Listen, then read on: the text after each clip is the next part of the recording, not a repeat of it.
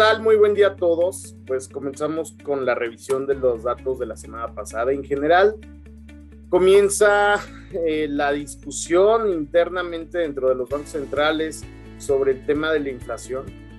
La semana pasada pues vimos eh, algunos comentarios por parte de algunos eh, gobernadores de las FEDs locales en donde pues el tema de la inflación comienza a ser un issue bastante importante hay que recordar que el tema inflacionario es a nivel mundial, no solamente en Estados Unidos o en México, sino se ha dado a nivel general por un alza en el precio de los commodities o materias primas, a su vez un, cuello de botella en las cadenas de suministros. ¿Y a qué se debe este cuello de botella? La realidad es que es a raíz de la pandemia, en donde eh, muchos puertos, en donde se reciben pues evidentemente todos los contenedores y todo el material que se está comercializando a través del mundo, pues necesitan pasar por ciertos filtros de seguridad para evitar mayores contagios de COVID. Debido a esto, los tiempos se han alargado muchísimo, en donde en algunos puertos en Estados Unidos vemos buques con contenedores prácticamente parados, estacionados a que les toque su turno para poder pasar, descargar,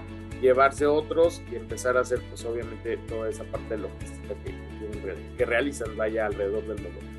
Ha sido complicado, eso ha aumentado costos en el, flete, en el traslado de estos productos y por ende pues ha aumentado el tema de la inflación. En algunos datos, eh, bueno, comentarios se prevé que sea para Navidad todavía existe este riesgo, incluso los regalos de Navidad se puedan ver afectados, hay que tomar precauciones en esa parte, pero en general los bancos centrales comienzan a, a preguntarse a qué le tienen que dar prioridad. Se enfocan más en la parte de eh, la inflación empezarían a reducir la compra de bonos eh, en forma mensual, que es lo que está implementando hoy en día la Fed y el Banco Central Europeo, o van a empezar a disminuir eh, esta, estas herramientas de política monetaria que utilizan.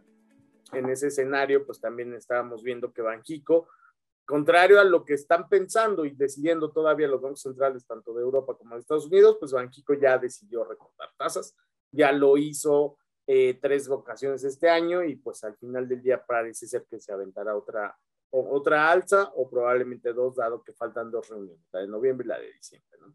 Eh, prácticamente eso fue lo que se, se comentó en las eh, minutas por parte de Banjico, de lo más relevante, noticias tanto de Estados Unidos como de México. A nivel internacional, pues evidentemente sigue el tema de la inflación, como lo mencionaba. La parte del petróleo ha sido uno de los factores clave para este tema de la inflación. La OPEC, eh, el cártel de países productores de petróleo, pues ha tenido un gran peso en estas decisiones. Evidentemente ellos, al ser productores de petróleo, lo que se les beneficia es un precio alto del petróleo y vender mucho. En dado caso que no vendan mucho, pues el precio alto pues, sigue beneficiando y eso es lo que ha sucedido. Recordemos que 2020 fue un año bastante complicado para el sector energético, en donde el consumo se vio limitado derivado evidentemente del confinamiento que surgió en varios países debido al COVID. Y hoy en día se recupera tan rápido la economía y la demanda de petróleo que los países productores no han aumentado en línea su producción, evidentemente teniendo un beneficio económico al mantener eh, la producción sigue, eh, en cierta forma limitada y los precios o la demanda sigue aumentando.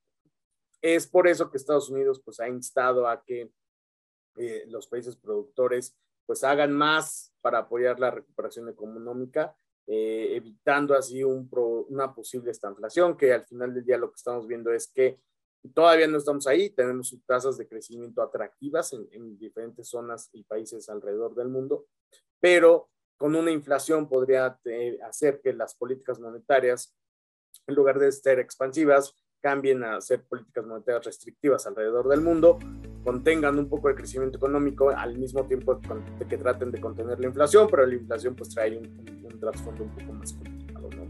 En cuestión de mercados, pues la realidad es que fue una muy buena semana, a pesar de todo este tema y de todo este ruido que, todavía existe. Hay que recordar que tuvimos un septiembre complicado, donde hubo toma de utilidad en, bastante, eh, en bastantes mercados alrededor del mundo, derivado pues después de una alza bastante fuerte que, que hemos visto este año, ¿no? ¿Por qué se dio esta alza impulsada? Principalmente por eh, unos comparativos más débiles eh, y fáciles de, superar. Vaya, los reportes trimestrales del año pasado fueron bastante eh, débiles y este año pues es fácil romper esos estimados. muchos sectores beneficiados con el tema de la recuperación económica y unas expectativas de crecimiento bastante positivas han sido los mayores eh, factores y determinantes para tener un alza en el mercado. Es de esta forma que vimos en Estados Unidos un avance de 1.82 en Standard Poor's 500. Hay que recordar que también estamos en temporada de reportes trimestrales. Vimos la semana pasada, pues ya comenzaron principalmente el sector financiero que reportó, reportó perdón, bastante eh, eh, positivo frente a los estimados y eso ha hecho que pues, vaya avanzando el mercado. En la parte de México el escenario es eh, mucho mejor incluso para esta semana. Tenemos un avance de 3.25%. Este avance eh, se dio principalmente por el tema y los sectores de materias primas. Eh, América Móvil, Walmart, Kimberly Clark, eh, Volaris fueron de las emisoras que van a reportar, bueno, más bien son de las emisoras que van a reportar esta semana, pero la semana pasada tuvimos empresas como G México, eh, Cemex, eh, entre, entre algunas que reportaron que mostraron pues, este avance, por lo cual llegaron a impulsar el IPC en lo que va del año, pues prácticamente 20%, ¿no? En cuestión de Europa, el escenario es el mismo, un repunte fuerte, 2.69% del Eurostock 50, hay que recordar que también la región ah, eh, se encuentra en, temporada de reportes y pues evidentemente después del ajuste que vino en septiembre comienzan muchos inversionistas a empezar a tomar posición en eh, algunos nombres que hacen eh, interesante el poder estar invertidos. Hay que recordar que para Europa, dentro de sus principales socios comerciales, se ubica China Quizá para ellos eh, China es el mercado que termina comprando muchas marcas de lujo y es ahí donde el tema de recuperación va a ser importante para Europa porque va a ser una cadena en donde se recupera China en cuestión de consumo y por ende beneficia a diferentes empresas europeas.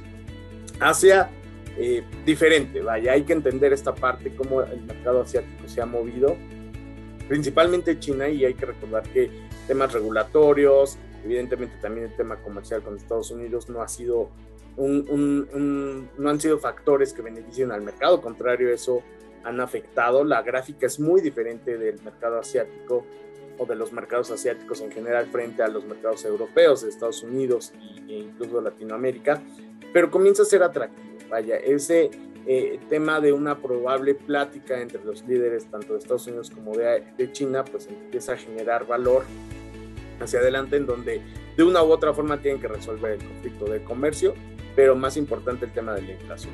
Un factor que ha aumentado la inflación en ciertos productos, pues evidentemente son los aranceles que han impuesto ambas economías a sus productos, por ende probablemente pueda por ahí venir una solución, impulsado por un tema tercero, ¿no? que es el de la inflación, sin embargo, pues todo va a depender evidentemente de cómo se vaya desarrollando la plática entre estas dos economías. El mercado de divisas que vimos, eh, una apreciación del peso, eh, recuperando terreno frente al dólar, evidentemente ante un escenario de mercados más optimistas, inversionistas optimistas que buscan más riesgo, comienzan a invertir en diferentes mercados emergentes, dejan de, de estar solamente en los mercados que les causa cierta tranquilidad y seguridad, migran activos de Estados Unidos hacia México, de Europa hacia Latinoamérica en general, y pues lo que vemos es una apreciación del peso en donde hay una mayor demanda de pesos y una eh, eh, eh, por ende una mayor oferta de dólares. ¿no? De esta forma lo que tenemos en este escenario es una apreciación del tipo de cambio, fortaleciéndose el peso y una debilidad del dólar en esta semana que pasó. En Europa prácticamente sin cambios, muy estable la divisa europea contra Estados Unidos, dado que pues, no ha habido muchos cambios tanto en política monetaria por parte de ninguna de la región europea ni de Estados Unidos y tampoco temas fiscales o comerciales que estén afectando. Por la parte de deuda local lo que vemos es, eh, vaya, tasas de CETES de 28 días muy cercanos a las tasas de referencia de Banxico. La tasa de referencia de Banxico se encuentra en 4.75, la tasa de CETES está en 4.79 en la subasta de la semana previa. Eh, probablemente Banxico sí haga una alza eh, en, la reunión de noviembre de política monetaria, por lo cual pues los CETES van a estar siguiendo este cambio. ¿Qué quiere decir? Que quizá en un mes estemos viendo CETES en 5 o 5.05%. La tasa comienza a ser atractiva la parte cortada eh, eh, de la curva. Sin embargo, pues lo que vemos ya eh, hacia adelante es que los nodos más largos, los bonos de 10, 15, 20 y 30 años comienzan a ser atractivos porque ya se han subido mucho en cuestión de tasas podemos pensar que ya descontaron estos movimientos de política monetaria por parte de Banxico y por lo cual podrían comenzar a ser atractivos. Sin embargo, la volatilidad está latente. Eso no significa que ya podamos ver un, mercado muy positivo en la parte de deuda. La realidad es que es un mercado que va a estar estable quizá por los próximos meses hasta que se vea un camino más, eh, em, vaya, una continuidad ya sea en política monetaria o una disminución en tema de inflación, algo que pueda ser un catalizador para que lo mueva. Para esta semana lo que tenemos son en México como datos importantes, reservas internacionales, encuesta de sitio Banamex, ventas minoristas, inflación y encuesta de Bloomberg. Para la parte de Estados Unidos tenemos producción industrial, inicios de casas, aplicaciones hipotecarias, solicitudes de desempleo, ventas de casas existentes y PMI manufacturero. Por mi parte sería todo, muy buena semana.